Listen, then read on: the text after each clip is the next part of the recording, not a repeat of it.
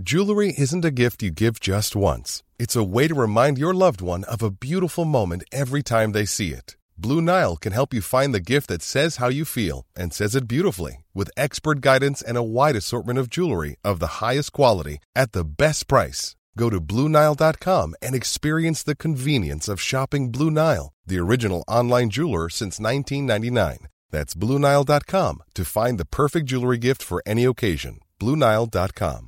I'm Sandra, and I'm just the professional your small business was looking for. But you didn't hire me because you didn't use LinkedIn jobs. LinkedIn has professionals you can't find anywhere else, including those who aren't actively looking for a new job but might be open to the perfect role, like me. In a given month, over 70% of LinkedIn users don't visit other leading job sites. So if you're not looking on LinkedIn, you'll miss out on great candidates like Sandra. Start hiring professionals like a professional. Post your free job on linkedin.com/people today. Many of us have those stubborn pounds that seem impossible to lose, no matter how good we eat or how hard we work out. My solution is PlushCare. PlushCare is a leading telehealth provider with doctors who are there for you day and night to partner with you in your weight loss journey. They can prescribe FDA-approved weight loss medications like Wagovi and Zepbound for those who qualify. Plus, they accept most insurance plans. To get started, visit plushcare.com slash weight loss. That's plushcare.com slash weight loss. Bonjour à tous et bienvenue sur ce nouvel épisode d'Anomia. Je m'appelle Valentin Tonti Bernard et j'ai décidé de créer ce podcast pour vous permettre de découvrir la vraie vie des avocats, savoir quelles sont leurs missions, leurs succès et leurs échecs. Aujourd'hui, j'ai le grand plaisir de recevoir maître Ana Dias. Ana Dias est une avocate brésilienne ayant fait un LLM à Colombien et étant venue en France pour découvrir le pays. Elle est restée elle est restée chez Gide, elle a développé son activité et est aujourd'hui associée de la structure de Bruxelles en droit international. La conversation avec Anna est formidable. Elle vous explique quel est son métier au quotidien et comment elle l'applique avec énormément de passion. Je vous souhaite une excellente écoute. Avant d'écouter cet épisode, je voulais vous parler de la formation Boost. Boost, c'est une formation business de 18 heures dédiée aux avocats, divisée en trois modules stratégie opérationnelle, acquisition client et optimisation de l'activité. Ce programme a été pensé pour développer vos cabinets d'avocats et vous permettre d'acquérir de nouveaux clients. Grâce à nos intervenants de haut rang, tous expérimentés et issus de HEC, de Polytechnique et de Centrale, vous aurez un programme interdépendant qui vous permettra d'acquérir des compétences pratiques que vous pourrez appliquer immédiatement. Pour en savoir plus, je vous donne rendez-vous sur le site de Anomia, www.anomia.fr, sur la rubrique Formation Boost. Si vous avez besoin de quoi que ce soit, n'hésitez surtout pas à nous contacter. Bonne écoute.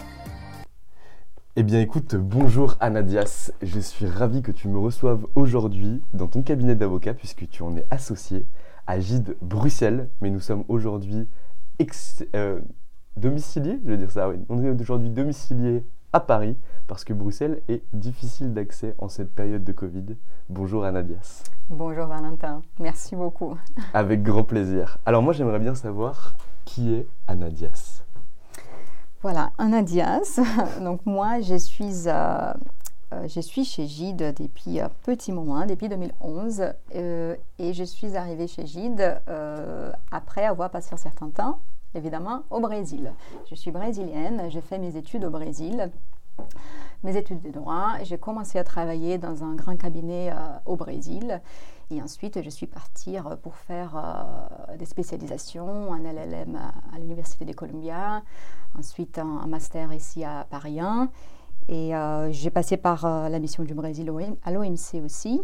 Et c'est suite à ces différentes expériences très sympathiques que je suis arrivée chez Gide entre Bruxelles et Paris. Très clair. Bon, on va revenir un petit peu là-dessus, parce que là, tu nous l'as dépeint un peu rapidement, mais un parcours exceptionnel. Avocate au Brésil, LLM à Colombia, tu viens en France, tu apprends à parler le français à l'université Sorbonne, même si tu parlais déjà un petit peu au préalable. Tu rejoins l'un des plus grands cabinets français, euh, donc chez Gide, et en plus, tu arrives à travailler de Paris alors que tu travailles à Bruxelles. Moi, je veux tout savoir. Donc, on va commencer par le Brésil. Qu'est-ce que tu faisais concrètement au Brésil et pourquoi tu as décidé d'aller voguer vers d'autres horizons? Oui.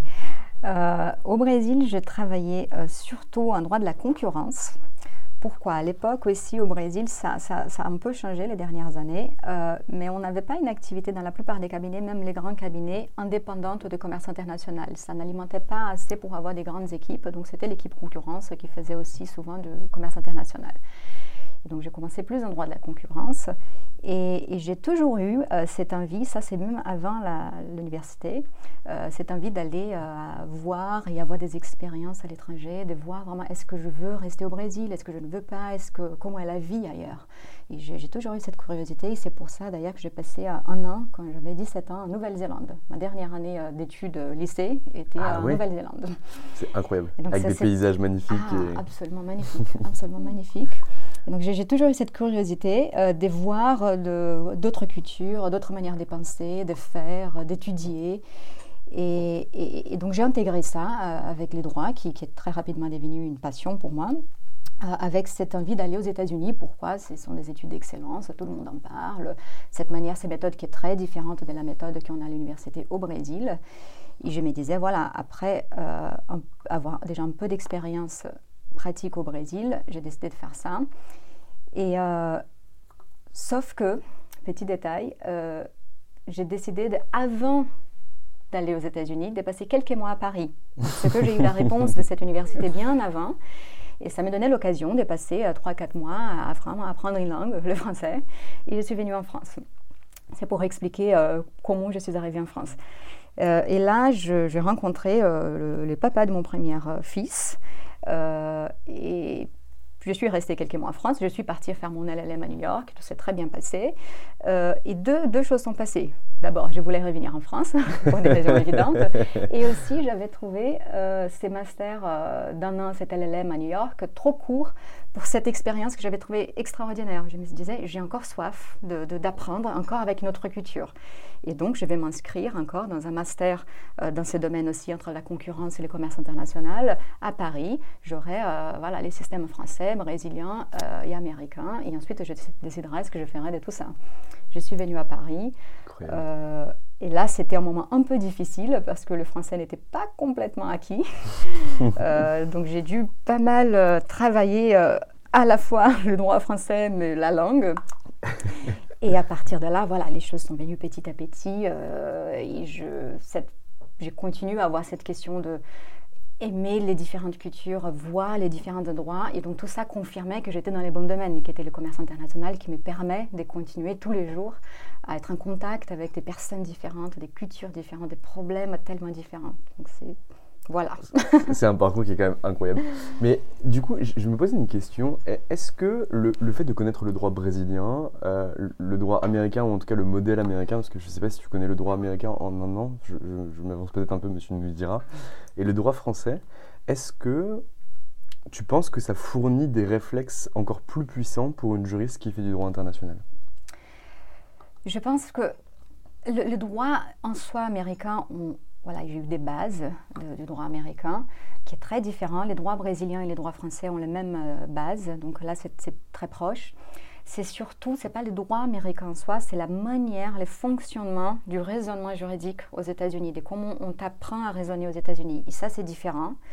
En France, c'est différent du Brésil aussi. Et je pense que d'avoir eu les trois, ça te outils de manière différente. Donc aux États-Unis, on a, on a besoin, on arrive en cours, on a 300 pages par jour pour un cours et on a besoin de les lire parce qu'on va nous poser des questions. On va pas, les professeurs ne vont pas arriver et expliquer ce qu'est ce la matière. On est censé lire et ensuite on part vers des questions. Et donc, il faut apprendre à lire 300 pages très rapidement. On ne les lit pas complètement, évidemment. Donc, ça, c'est une aptitude. Et ça, c'est très utile ensuite pour la carrière, de scanner un peu des documents, de trouver ce qui est important, trouver, euh, adapter ton temps selon ce qui est la charge. En France, de l'autre côté, il y a une question avec la méthodologie qui est très importante en France. les successions, grand 1, grand 2, hmm. euh, petit 1, petit, 2. Sinon, ça, ça n'existe pas aux États-Unis ni au Brésil. Et, c'était très difficile, je le critiquais beaucoup, mais aujourd'hui, je me vois appliquer souvent, pas forcément 1 et 2, mais ça structure les raisonnements. Donc, on, utilise des outils différents euh, qu'on a acquis avec des systèmes qui sont très différents et qui se complètent d'une manière ou autre. Est-ce que tu mélanges un peu ces systèmes dans ta pratique? Oui, oui, absolument. Euh, surtout parce que la pratique de commerce international euh, est une pratique où, c'est un droit qui est international et, les mêmes règles sont appliquées par toutes les autorités qui sont membres de, de l'OMC. Et, donc, avec les mêmes règles, les personnes vont l'appliquer de manière un peu différente selon ces systèmes. Et, de les connaître euh, un peu, euh, ça nous aide aussi. On peut s'inspirer euh, dans la pratique du département des commerces américains quand on a un sujet à traiter avec la Commission européenne et essayer de, de l'appliquer aussi. Donc oui, c'est très utile. Très clair moi, je propose qu'on parle un petit peu de ton parcours et après, enfin de ton parcours euh, du coup à partir du moment où tu arrives chez Gide et qu'après on parle de ta pratique parce que j'adore t'entendre parler de ta pratique. Je l'ai dit pour les auditeurs, mais avant ça, on a discuté pendant une heure et c'est incroyable. Donc vous allez voir, c'est trop cool. Donc tu es embauché chez Gide en 2011. Est-ce que tu peux un peu nous raconter comment se passent tes entretiens et pourquoi tu décides de venir chez Gide?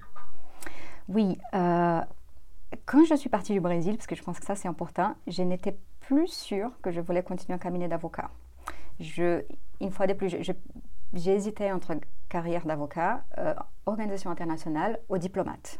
Tout, euh, une fois de plus, dans ce scénario international. Mm. Et parce que je me demandais, est-ce que je peux vraiment avoir la vie euh, complète telle que je considère une vie complète dans un cabinet d'avocat avec cette expérience que j'avais eue dans ces premiers cabinets au Brésil? J'avais des doutes.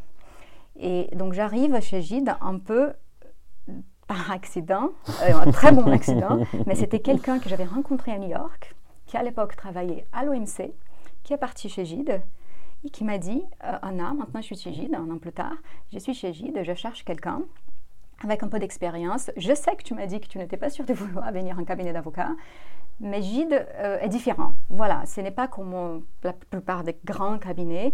Euh, il, y a, il y a cette, ce souci de permettre aux personnes d'être un grand avocat et en même temps avoir les hobbies, avoir une famille, etc.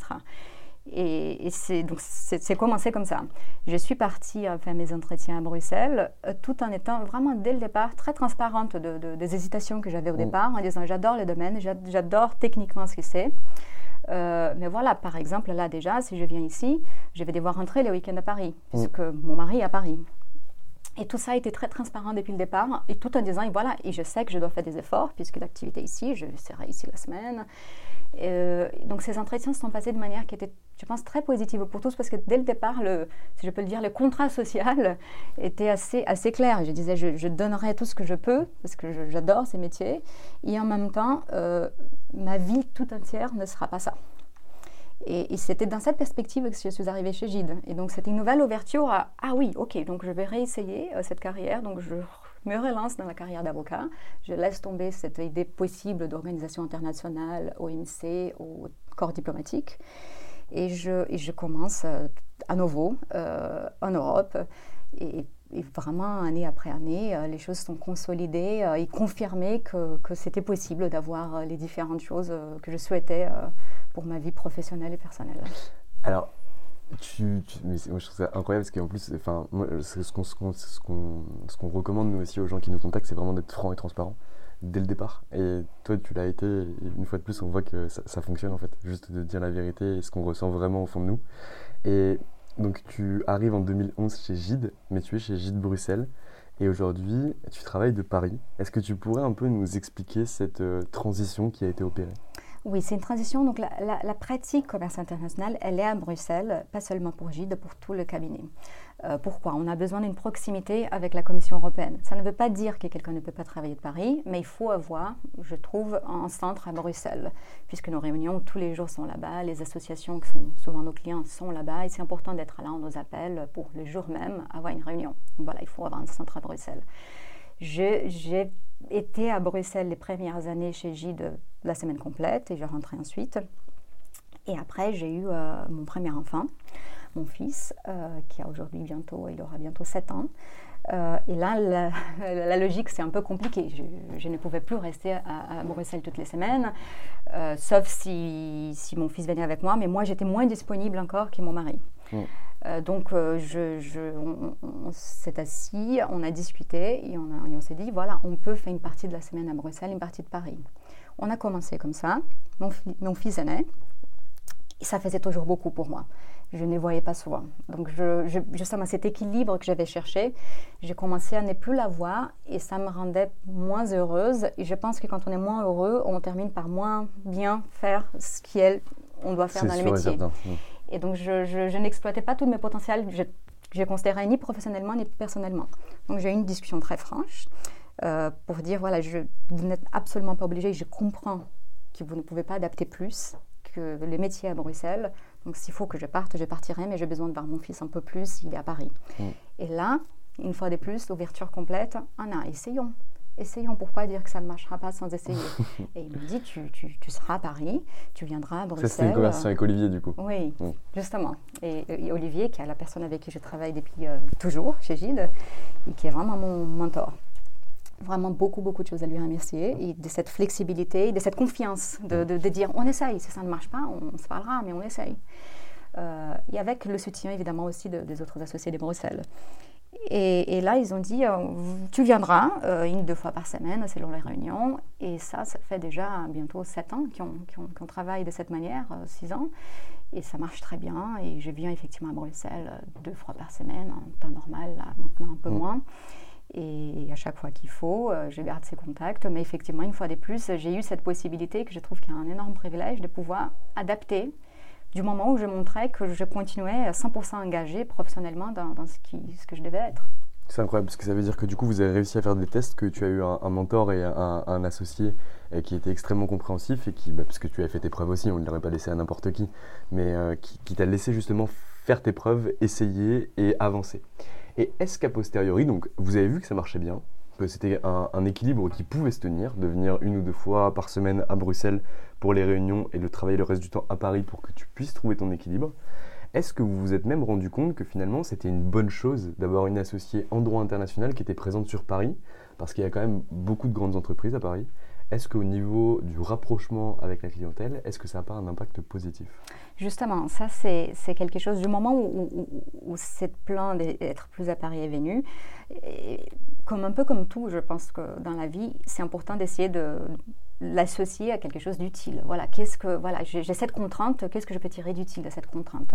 Et cette idée est venue euh, de voilà, je vais exploiter tous les marchés parisiens. Du moment où on est à, Bruxelles, on ne peut pas venir tous les jours quand c'est pas un client dossier spécifique. Euh, euh, là, c'est très facile. J'ai accès à toute la base des Paris, les boîtes sont à Paris, le, les institutions comme l'ICC sont à Paris, toutes les séminaires. C'est quoi l'ICC c'est la Chambre des commerces internationales. Euh, et donc il y a beaucoup de choses qui se passent à Paris et à Bruxelles, on vient quand on peut. Et donc c'est de profiter mes journées à Paris pour avoir toute cette base et cette ouverture. Et quand je suis à Bruxelles, j'ai la commission et les associations. Et ça, petit à petit, et là on le voit très bien aujourd'hui euh, avec Olivier, avec qui je continue à beaucoup mm. travailler ensemble. C'est notre projet de continuer de travailler vraiment comme un duo. Euh, lui, il vient souvent à Paris pour des réunions que, qui, qui, qui qu'on arrive qu'on arrive à fixer et, de, des contacts qu'on a, on a réussi à avoir, je pense en partie grâce à cette... Euh, Parce que tu les as ouvertes finalement ici. Oui, à Paris. Et donc voilà, on se complète aussi dans cette question de Paris-Bruxelles. Mais je pense que c'est une excellente chose parce que ben, Bruxelles, c'est vraiment le centre névralgique du droit euh, européen, communautaire et international. Et Paris, c'est quand même je ne vais pas faire le chauvin français, mais c'est quand même un beau centre névralgique au niveau des, sièges sociaux d'entreprise avec des grandes entreprises. Donc finalement, c'était un pari gagnant.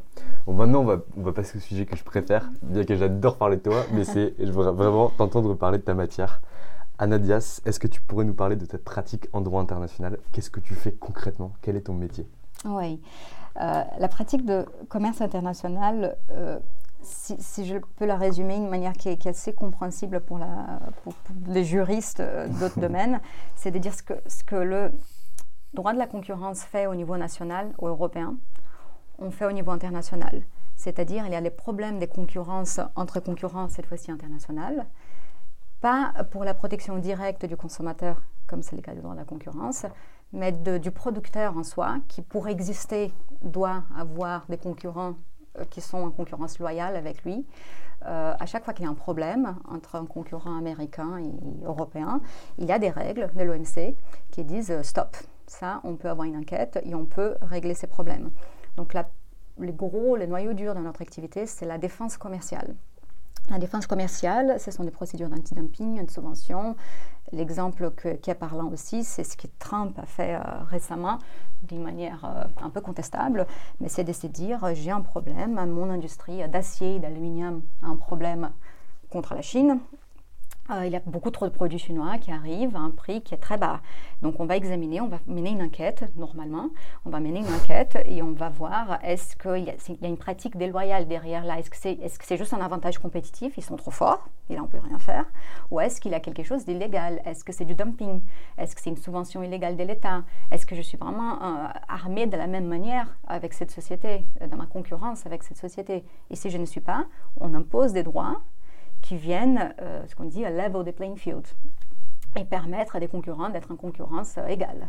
Et ça, c'est extrêmement important, euh, surtout dans, dans, dans, qui se transforme très rapidement qu'on vit aujourd'hui, où la globalisation s'est intensifiée. Il y a, il de, résultats magnifiques, mais il y a aussi ses dangers. Euh, les dangers étant, on est en concurrence avec des pays qui ont des systèmes différents et qui protègent euh, les règles environnementales différemment, les règles sociales différemment. Et ensuite, ces produits sont en concurrence de la même manière. Et ils ne coûtent pas la même chose, puisque le coût de production n'a pas été le même selon les systèmes, euh, selon s'il a été subventionné ou pas par un État. Et à partir de là, on peut terminer, si, si ce type de protection n'existe pas, euh, il y a une bonne partie des industries euh, qui ont tout un potentiel qui disparaissent. Et ça, ce n'est bon pour personne dans les pays, et finalement pour les consommateurs non plus. Donc c'est mon travail est de euh, travailler pour, notamment pour l'industrie européenne, pour loger une plainte auprès de la Commission européenne quand ils ont un problème mmh. de concurrence déloyale avec la Chine, avec les États-Unis, avec le Maroc, euh, pour essayer de, donner une compensation pour qu'ils soient avec des armes égales pour la concurrence. Mais alors, est-ce que, je, comprends bien, à chaque fois c'est super clair ce qu'on explique, il y, a, il y, a, des choses, j'aurais aimé t'adorer, j'aurais adoré t'avoir en prof de droit, parce que c'est assez limpide, c'est un truc que j'ai jamais compris moi. Mais du coup, est-ce qu'il y a des critères qui sont quand même exclus? Par exemple, je, pensais quand tu étais en train d'expliquer en disant, bah, par exemple, voilà, le, le, produit qui viendrait de Chine et qui serait par exemple, si on prend l'acier ou l'aluminium, qui arriverait aux États-Unis, est-ce qu'on peut attaquer sur tous les critères? Par exemple, si euh, les niveaux de rémunération n'étaient pas les mêmes en Chine qu'aux États-Unis, par exemple, un, Chinois, on payerait 5 euros de l'heure et un Américain, on le payerait 20 euh, euros de l'heure. Est-ce que ça, ça pourrait être euh, un indicateur qui pourrait être pertinent parmi, bien sûr, d'autres indicateurs, etc. Ou est-ce que ce serait un indicateur qui serait rejeté? On commence tout doucement à considérer ces types de critères. La, règle d'origine, elle est elle ne va pas aussi loin que ça. Elle, elle, est vraiment pour établir est-ce qu'il a reçu une subvention de l'État, est-ce que l'État lui a soutenu financièrement, direct ou indirectement, numéro un. Et pour les dumpings, c'est est-ce que cette entreprise chinoise vend son produit en Chine à un prix qui est supérieur à celui qui vend aux États-Unis? Si oui, il y a du dumping et ça, mm. c'est illégal. A priori, c'est ça. Après, dans les calculs spécifiques de la marge de dumping, on peut, à la Commission européenne, on a eu euh, un changement des règles une réforme des règles il y a 2-3 ans qui nous permet de tenir compte de certains critères, de certains coûts. Donc on peut, au moment où on compare euh, mon prix européen avec le prix chinois, je peux tenir compte par exemple aujourd'hui de mes coûts environnementaux. Donc il y a les coûts pour la décarbonisation, le coût ETS. Donc je peux tenir compte de quels seront mes coûts les prochaines années, qui mon concurrent chinois n'aura pas, pour montrer comment je suis moins équilibré. Aujourd'hui, l'impact n'est pas encore euh, tel qu'il pourra être, je pense, dans le futur, mais on commence justement, il y a beaucoup d'évolutions. Ce domaine, euh, depuis que je suis chez Gide, a énormément changé déjà et change, je trouve que dans les bons sens. Il y a, il y a, il y a un éveil aussi de plusieurs pays de que on ne peut pas appliquer les règles de manière très naïve, on doit, on doit les adapter. Ces règles ont été établies, euh, elles étaient très bien à l'époque, elles ont été fixées. Elles, ont créé une stabilité. Bah, on a eu l'OMC juste après la, guerre, la Deuxième Guerre, mais ensuite on a l'accord les plus récents qui date de 95. D'accord. Et, à partir de là, où le monde entre 95 et aujourd'hui n'est plus le même. Surtout, la Chine n'est pas la même. Un exemple, pas du tout la même. La, la, Chine, elle est rentrée à l'OMC en 2002. 2001-2002. Euh, on, s'imaginait à l'époque qu'elle allait se transformer dans une économie de marché. Et c'est pour ça qu'on s'était dit que ces règles seront adaptées aussi à ces pays, un énorme pays. Et finalement, non, ils ont choisi un autre modèle. Voilà, c'est leur choix, ils ont choisi un autre modèle. Mais la question, c'est qu'on est en train d'appliquer des règles qui ne sont pas forcément adaptées. Difficulté, euh, pour adapter les règles, il faut un consensus. L'OMC marche par consensus et c'est pour ça que nous sommes aujourd'hui dans une crise majeure de l'OMC. Euh, avoir un consensus euh, entre les États-Unis et la Chine, voilà, il suffit de lire les échos un jour et on se rend compte qu'on ne peut pas très rapidement. Et, l'Europe aussi, qui, reste un peu entre les deux. Il y a des intérêts économiques dans les deux côtés. Voilà, les sujets sont très très complexes. Mais, mais il s'est fait qu'il faut ajuster les règles et les changer quand on pourra, mais en attendant, il faut les adapter, il faut les interpréter différemment. Et je dirais même, il faut les stretcher. Parce qu'on ne peut pas attendre, parce que certains secteurs disparaîtront avant qu'on puisse trouver un accord entre tous les pays. À nouveau, cette situation instable dans laquelle on est aujourd'hui, je ne pense pas qu'elle va se calmer très rapidement. Très clair. Pour que tu puisses intervenir, ou en tout cas pour que la Commission puisse reconnaître euh, qu'il y a une distorsion de concurrence, je ne sais pas si on appelle ça comme ça, ou en tout cas un abus sur un marché mhm. euh, qui est dû à une subvention euh, étatique ou à une aide d'État opérée. Est-ce qu'il faut qu'il y ait... Est-ce qu'il y a un seuil? Est-ce qu'on considère que par exemple c'est une atteinte au marché qui dure 10 jours ou qui ne représente pas tel pourcentage du marché, est-ce qu'on estime qu'il peut y avoir quand même une distorsion ou, pas? Oui, non, il y, a, il y, a, plusieurs seuils. Déjà, pour pouvoir loger une plante, on doit représenter 25% du marché européen. Donc si des producteurs dans certains types de textiles veulent euh, mener une plante contre un pays quelconque, ils ont besoin d'avoir 25% de l'industrie européenne ensemble. Ah oui, d'accord, donc c'est extrêmement complexe. Donc ça veut dire que toi, toi, quand tu vas représenter, tu vas représenter au moins ces 25%, donc plusieurs clients d'un coup. Justement. J'ai besoin d'avoir les soutiens express dans une lettre d'au moins 25% de l'industrie. Pourquoi? Parce qu'il ne faut pas que ce soit juste un problème d'une société contre une autre société. Sauf si cette société, elle représente 75% du marché, oui, mm. parce qu'elle, c'est les marchés. Mais on a besoin que ce soit un problème quand même systémique. Il faut que, que, que, l'industrie européenne, comme c'est un marché unique, que mm. l'industrie européenne soit en train de souffrir du fait de cette pratique, et pas juste une boîte, une société. Donc il faut s'essayer des 25%. Ensuite, euh, il faut montrer, c'est une procédure très complexe, il faut montrer, euh, on analyse euh, une période d'enquête qui est d'un an. Cette période d'enquête, elle va, elle va être à la base pour les calculs qui sont assez économiques des dumpings et des subventions. Quel est le niveau des dumpings, quel est le niveau des subventions? On va quantifier ça.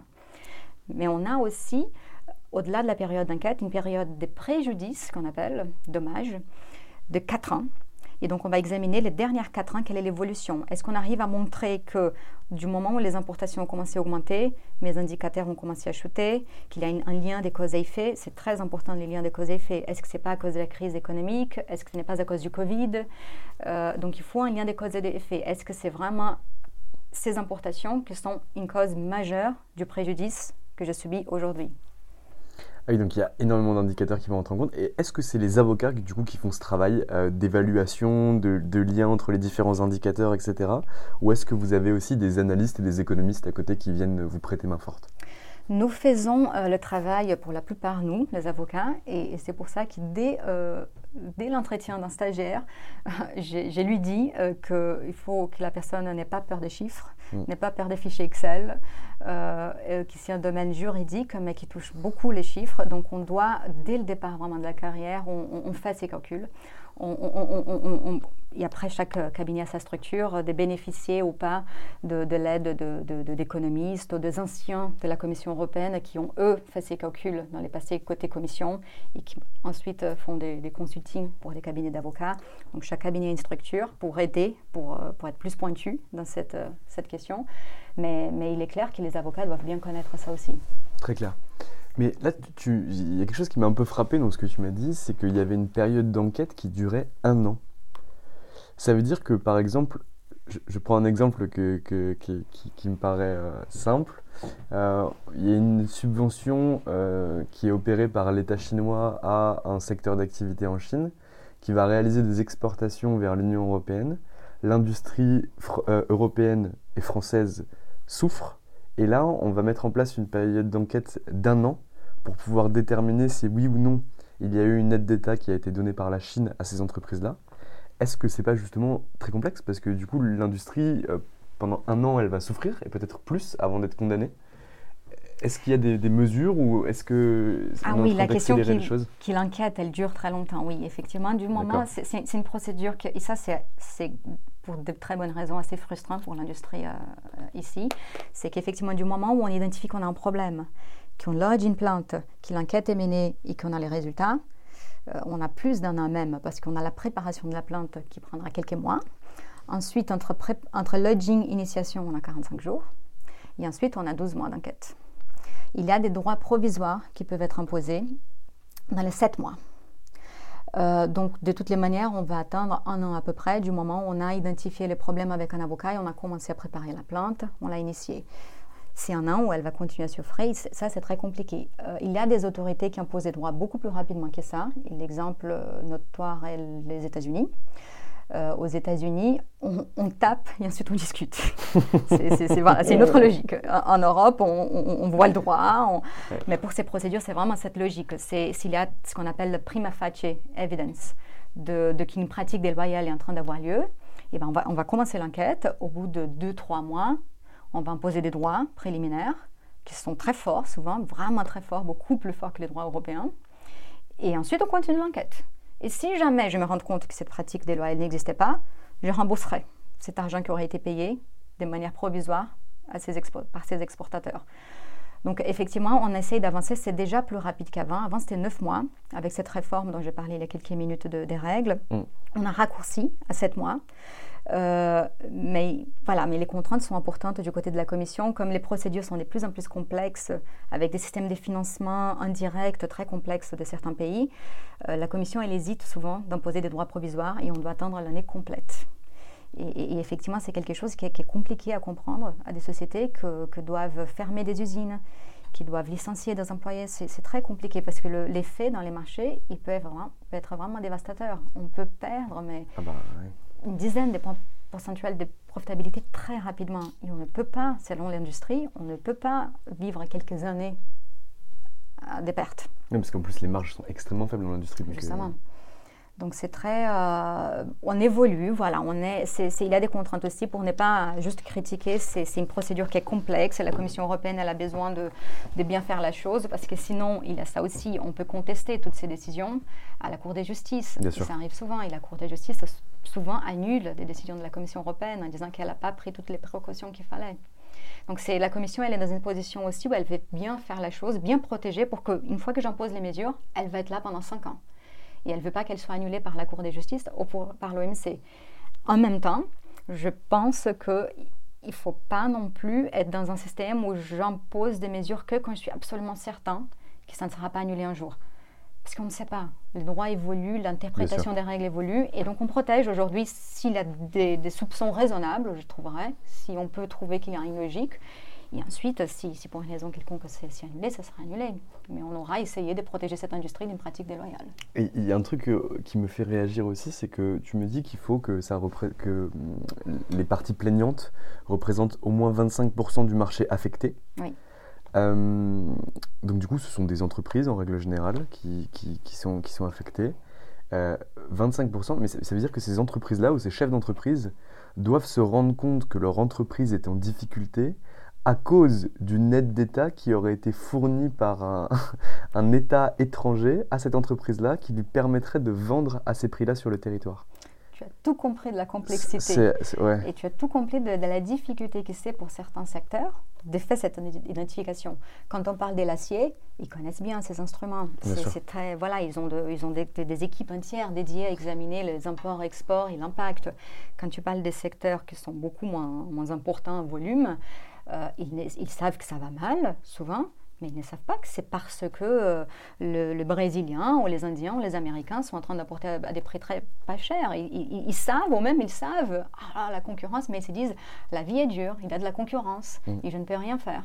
Et donc il y a euh, une partie de notre travail qui est très importante, c'est d'aller de, voir ces sociétés et les associations européennes ou les sociétés directement, surtout en France, pour euh, les essayer d'identifier ces types de, problèmes et d'essayer de leur montrer à celles qui ne connaissent pas qu'il y a des solutions. Parce que non, ce n'est pas juste la concurrence et, le monde a évolué et je n'ai plus de place dans les marchés. Parce que si vous n'avez plus de place parce que quelqu'un est en train de venir avec une concurrence déloyale, il y a une solution. Et, il faut commencer, parfois c'est par l'association, parfois par une société. Et comme, comme tu disais, euh, selon les secteurs, s'il est très fragmenté, on a besoin des centaines de sociétés pour avoir les 25%, des centaines. Et je peux parler d'un cas dans lequel je, je travaillais, je travaille actuellement, euh, qui c'est pour la truite. Donc c'est contre les importations subventionnées avec des aides d'État de la Turquie. ils sont des centaines, ils sont partout en Europe, c'est des toutes petites fermes. Il y en a quelques-unes qui sont plus grandes, mais il y en a qui sont des toutes petites fermes familiales. Et ils savent qu'ils sont en train de vendre à un prix inférieur à leur coût de production et qu'ils ne pourront pas survivre longtemps. Si ça continue. Et donc nous, on vient établir quand est-ce que cette situation a commencé? Est-ce que c'est quand la truite turque a commencé à venir en Europe à un prix très bas? Est-ce que vous perdez des clients parce que maintenant ils disent qu'ils vont acheter des poissons turcs et non pas européens parce qu'ils sont beaucoup moins chers? Si c'est le cas, est-ce qu'on peut savoir pourquoi le producteur turc arrive à vendre si pas cher? Est-ce que c'est parce qu'il bénéficie d'aide d'État? Et donc toute cette logique, ça allonge encore plus cette année complète dont on parlait, parce qu'il est temps pour créer la mobilisation qu'il faut. Là, c'est plusieurs mois à nouveau. C'est énorme. Mais du coup, qui, va les voir? Parce que vous êtes, pas, enfin, vous êtes 30 euh, à, Bruxelles. Euh, qui, qui, va voir ces producteurs de truites euh, disséminés partout dans toute l'Europe? Nous. Vous allez voir tous ces producteurs de truites? Dans ces cas, là, ces cas, il a commencé il y a plusieurs années déjà avec un collègue qui n'est plus chez Gide et qui est celui qui m'a recruté chez Gide d'ailleurs. Euh, il est allé dans une foire d'aquaculteurs à Bruxelles annuelle. Donc il est allé dans cette foire, il a discuté avec des personnes. Euh, en discutant, on identifie qu'il a ces problèmes. Ah oui, la Turquie euh, nous fait mal. Ah oui, ah, vous savez qu'il a ce type de, mécanismes. Et donc on a les contacts de l'association. L'association nous met en contact avec quelqu'un d'un board parler dans un board, mm. expliquer, expliquez-nous votre problème et on explique ce qui pourrait être les solutions. Mm. Est-ce que ça colle? Donc oui, oui, non, c'est très... Euh, il y a des cas, bien évidemment, où les clients viennent nous chercher, mais ce sont des sociétés, les grandes sociétés, qui connaissent déjà qu'il y a un problème, ils connaissent les mécanismes. Ce n'est pas tout le monde. Mais pour d'autres, non, on va, on, va, on, va, on va le voir, oui. Et du coup, est-ce que, est que, du coup, ça me, ça me, fait penser à autre chose. Donc déjà, ça doit être ultra compliqué de pouvoir faire ce genre de choses parce qu'il faut identifier les acteurs, savoir à qui leur parler. Et je sais pas, j'ai peut-être une vision qui est biaisée, mais j'imagine, euh, tu, tu, me parlais de petites fermes de, de, de producteurs de truites. Ça doit être compliqué aux petits producteurs de pouvoir leur expliquer ce que c'est et du coup de te faire confiance pour que toi tu ailles représenter leurs intérêts alors que ça va durer extrêmement longtemps. Oui. Absolument. C'est, dans, dans, ce type de cas, mm. là, l'idéal est d'avoir comme interlocuteur direct les associations. Parce que là, déjà, on arrive à passer un message que l'association, dans son langage et en voyant ce que sont le problème de ses membres, pourra transmettre mieux ce qu'on voudrait transmettre. Donc souvent, euh, on, va traiter de ces dossiers avec des associations nationales. D'accord. Et ensuite, elles vont se parler, associations européennes. Mm. Et on va avoir les contacts, mais on va avoir les contacts avec les producteurs individuels euh, en cours de l'enquête ensuite. Et ça, c'est une autre partie qui, qui, fait partie de ce qui est passionnant dans ces, dans ces métiers. C'est qu'après, on voyage dans plusieurs pays en Europe et on voit ces personnes, on voit leur business, on voit comme ils luttent pour continuer à exister et comme ils tiennent à cœur à leur activité qui parfois, c'est de plusieurs générations. Donc ça, c'est assez magique aussi de, se dire qu'avec certains outils dont on dispose, on peut les aider. Et ça, c'est vraiment la satisfaction aussi dans ces, dans ces travaux. Mais je trouve ça incroyable parce que, tu vois, moi, enfin, j'avais une idée biaisée du métier et j'imaginais qu'en fait, ben, j'avais une très bonne idée de ce qu'était le tableau Excel sur lequel tu allais pouvoir bosser pour euh, traiter les prix, etc. Mais je ne savais pas que tu avais un contact direct avec un tout petit maillon de la chaîne de gens qui allaient se réunir pour permettre justement de mener cette action. Et je trouve ça incroyable que tu puisses l'avoir pour que tu ailles les rencontrer et que tu puisses travailler avec eux. Et c'est très important pour, euh, à, plusieurs niveaux. Au niveau humain, c'est très important de garder ces contacts humains. Et, et, ça nous donne, évidemment, ça nous donne plus envie de, de, de, bien défendre ces cas quand on voit qu'il y a des vraies personnes derrière, avec des vrais emplois, avec des vraies familles derrière qui dépendent de tout ça. Et, que, qui font de leur mieux et qui sont efficaces et qui, qui travaillent très très bien mais qui ne peuvent juste pas être en concurrence avec quelqu'un qui a des armes inégales, qui mm. ont reçu des énormes subventions, ou qui font du dumping, ou qui sont... Voilà, ils ne peuvent pas. Et de pouvoir aider, euh, que ce soit les petites sociétés, mais les grandes aussi, parce que même dans les niveaux des grandes et moyennes entreprises, c'est les mêmes sujets. Euh, il y a des entreprises fabuleuses en Europe et partout dans le monde. Et après, euh, les niveaux de concurrence, il faut les égaliser. Parce que la globalisation, elle est très très bien, mais il faut qu'elle soit régulée. Oui, d'accord. Et du coup, il y a un gros enjeu de données aussi dans, votre travail? Parce que pour euh, pouvoir établir les prix qui sont pratiqués, par exemple, tout à l'heure on parlait de, de, l'acier ou de l'aluminium qui était importé euh, euh, des États-Unis, les prix, c'est quand même pas des choses qui sont publiques. Mhm. Donc, comment derrière vous arrivez Est-ce que vous avez des enquêteurs pour aller chercher des données dont vous avez besoin? Comment les données vous reviennent? Parce que les données, elles n'arrivent pas en clair sur un tableau Excel. Oui. Donc, comment vous faites? Il y a il y a une collecte de données pour, construire déjà les documents qu'on appelle la plante. On a besoin d'avoir euh, donc une partie de l'industrie ou tout l'ensemble de l'industrie. Il y a tout ce que nous, on peut chercher, données publiques. Et on, vraiment, avec euh, nos collaborateurs, euh, stagiaires et moi, on les cherche. Vraiment, on fait un vrai travail de recherche, de comprendre ces marchés. Il faut qu'on comprenne aussi ces marchés. On demande, on, on, connaît bien les infos dont on a besoin, donc on prépare des, des listes et on, voilà, on discute avec les sociétés parce qu'eux, ils ont certaines données. Et souvent, on a besoin des données sur les pays concernés. Parce que, par exemple, si j'ai un dossier en subvention contre la Chine, j'ai besoin de prouver, prima facie, pour le mm. de la plante, qu'il y a des subventions en Chine, dans ces marchés. Et pour ça, euh, ça c'est un avantage dans la plupart des pays dans lesquels on travaille, c'est qu'on a des cabinets locaux aussi. On a un cabinet euh, en Turquie, on a un cabinet au Maroc, on a un cabinet en Chine, on a un correspondant avec qui on travaille depuis très longtemps aux États-Unis, parce qu'il y a un travail, un groundwork aussi, qui doit être effectué, euh, vraiment un travail presque d'enquêteur, effectivement, pour collecter tout ce qui existe. Et ensuite, on digère ça et on traduit ça en termes légaux. C'est un travail qui doit être extrêmement long parce que je, suppose que tu dois obtenir des seuils de rentabilité, euh, des, prix d'acquisition, des prix de sortie, etc. Et que tu as, des données qui sont quand même ultra sensibles. Enfin, c'est des données d'entreprise. Quand tu parles du domaine de l'acier ou, ou d'autres domaines, c'est quand même des domaines qui sont extrêmement opaques. Et derrière, pour aller vendre des prix, c'est un peu compliqué. Justement, donc on a, et comme on travaille avec différentes sociétés, on, a, on, collecte leurs informations confidentielles et bien entendu, on va assurer euh, la confidentialité que ces données ne seront pas fournies aux uns et aux autres. Voilà, il y aurait un vrai problème. Et, il a cette question aussi de gagner la confiance du client qui ne connaît pas ce type d'instrument, de se dire mais attendez, vous allez avoir tout mon coût de production, toute ma stratégie et toute celle de mon concurrent et de mon autre concurrent et de mon autre concurrent. Et vous faites quoi de tout ça? Et, de les, rassurer et de les rassurer que oui, on aura toutes ces infos. On les gardera juste pour nous et c'est l'information qui va nous permettre de, de, peindre les tableaux de la situation européenne et que ce qu'on mettra de manière publique est uniquement la situation globale et que l'information, évidemment confidentielle des chagrins, sera préservée. Euh, et ça, c'est pour tous les dossiers et ça se passe très, très bien avec les différentes autorités euh, partout dans le monde. Finalement, on a les mêmes enjeux. Nous aussi, c'est pareil. on a toutes les stratégies de chaque cabinet, on ne doit rien donner à personne. Mais c'est assez incroyable. Bon, Anna, euh, merci pour ta pratique. On en discutera plus en détail parce que moi j'adore de parler de ça. Mais donc aujourd'hui, ça fait 9 ans que tu es avocate chez Gide. Tu es associée depuis janvier 2020. Euh, quels sont maintenant tes objectifs? Qu'est-ce que tu aimerais faire? Mes objectifs. Mon objectif principal chez Gide est bien entendu continuer à développer cette pratique qu'on développe déjà euh, avec Olivier et avec toute mon équipe euh, depuis que je suis arrivée. je pense, je suis vraiment moi persuadée qu'il y a un énorme potentiel pour nous comme pour d'autres cabinets. C'est un domaine en pleine expansion. Euh, et mon objectif, c'est de continuer à, bien, à bien travailler euh, pour développer cette activité et, l'augmenter euh, de sorte à faire un, jour, j'espère pas trop loin, un autre associé un autre associé et que cette équipe devienne une équipe voilà, qui, qui, qui, qui, marche par elle-même, indépendamment de, de moi.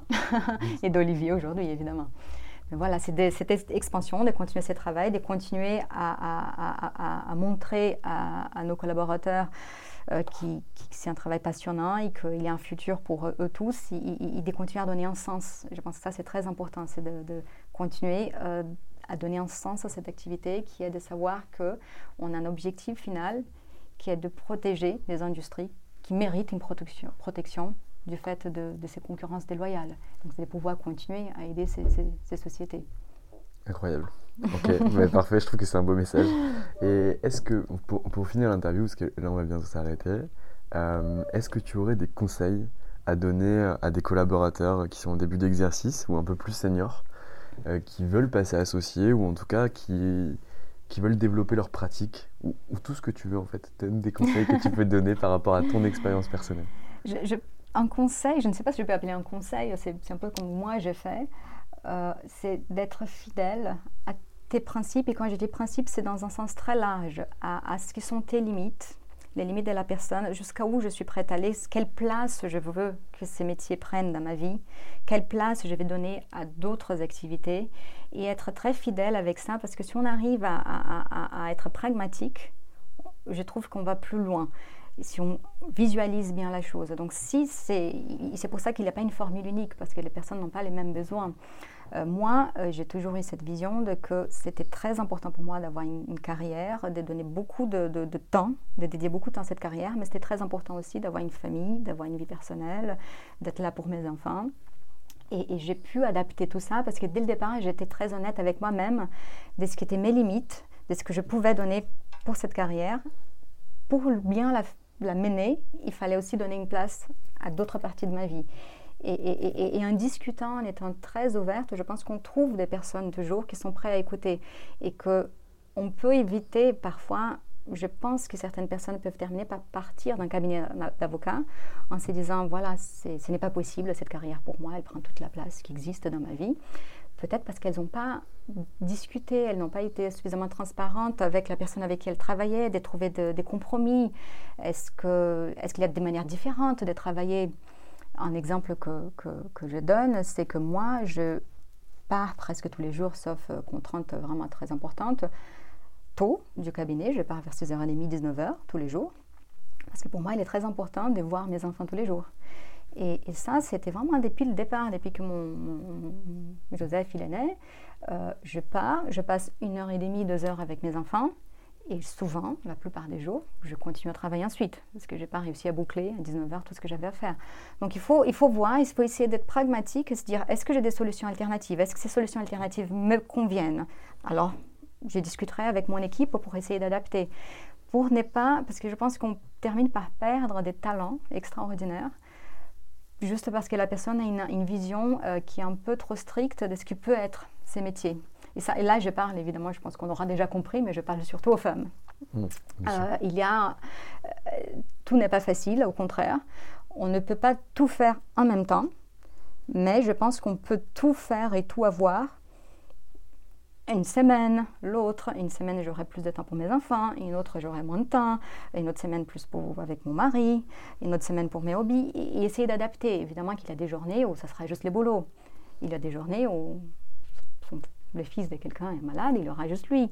Mais on ne peut pas tout avoir tout le temps, mais je pense qu'on peut tout avoir. Et, si, on, si, on, trouve la bonne balance, il faut vraiment essayer de la trouver. Trouver un bon équilibre. Et je, le considère vraiment que c'est quelque chose de possible si on, si on a la passion qu'il faut pour, euh, effectivement, parce que c'est très prenant, ça reste très prenant. Et je pense que la passion euh, par les métiers, elle est, elle est, elle est assez euh, essentiel. Bah, de toute façon, même pour faire ce métier-là à plein temps ou réussir à l'équilibrer comme toi t'arrives à l'équilibrer, parce que tu, présentes ça comme si c'était super simple, mais ça doit être extrêmement complexe. mais en tout cas, incroyable. Écoute Anna, euh, on arrive à la fin de ce rendez-vous, j'ai déjà pris beaucoup de temps et si tu veux pouvoir aller voir tes enfants à 19h, il va falloir que, que, je te laisse. En tout cas, je te remercie pour tout. Je te souhaite euh, bonne chance et surtout beaucoup de réussite dans tes différents objectifs euh, d'embauche et de transmission et je te souhaite une excellente journée. Merci beaucoup Valentin, merci euh, pour cet échange. Avec grand plaisir. Et voilà, c'est fini pour aujourd'hui. J'espère que cet épisode vous a plu. Pour découvrir tous les contenus qu'Anomia propose, vous pouvez vous rendre sur www.anomia.fr. Vous y trouverez des vidéos, des podcasts, des articles et également nos propositions de formation et d'accompagnement dédiées aux avocats, dédiées au business des avocats. Je vous souhaite une excellente journée et n'hésitez surtout pas à nous contacter. À bientôt. If you're looking for plump lips that last, you need to know about Juvederm lip fillers. With Juvederm Volbella XC and Juvederm Ultra XC, your lip look, whether it's subtle or bold, can last up to one full year with optimal treatment and no additional maintenance. Find a licensed specialist and see if it's right for you at juvederm.com today. That's J U V E D E R M.com. Add fullness to lips in adults over 21 with Juvederm Volbella XC or Juvederm Ultra XC. Do not use if you have severe allergies or a history of severe allergic reactions, or if you're allergic to lidocaine or the proteins used in Juvederm. Tell your doctor if you have a history of scarring or taking medicines that decrease the body's immune response or that can prolong bleeding. Common side effects include injection site redness, swelling, pain, tenderness, firmness, lumps, bumps, bruising, discoloration, or itching. As with all fillers, there's a rare risk of unintentional injection into a blood vessel, which can cause vision abnormalities, blindness, stroke, temporary scabs, or scarring. For full important safety information, visit juvederm.com. Even when we're on a budget, we still deserve nice things. Quince is a place to scoop up stunning high-end goods for 50 to 80% less than similar brands. They have buttery soft cashmere sweaters starting at $50, luxurious Italian leather bags, and so much more. Plus, Quince only works with factories that use safe, ethical, and responsible manufacturing. Get the high-end goods you'll love without the high price tag with Quince. Go to quince.com/style for free shipping and 365-day returns.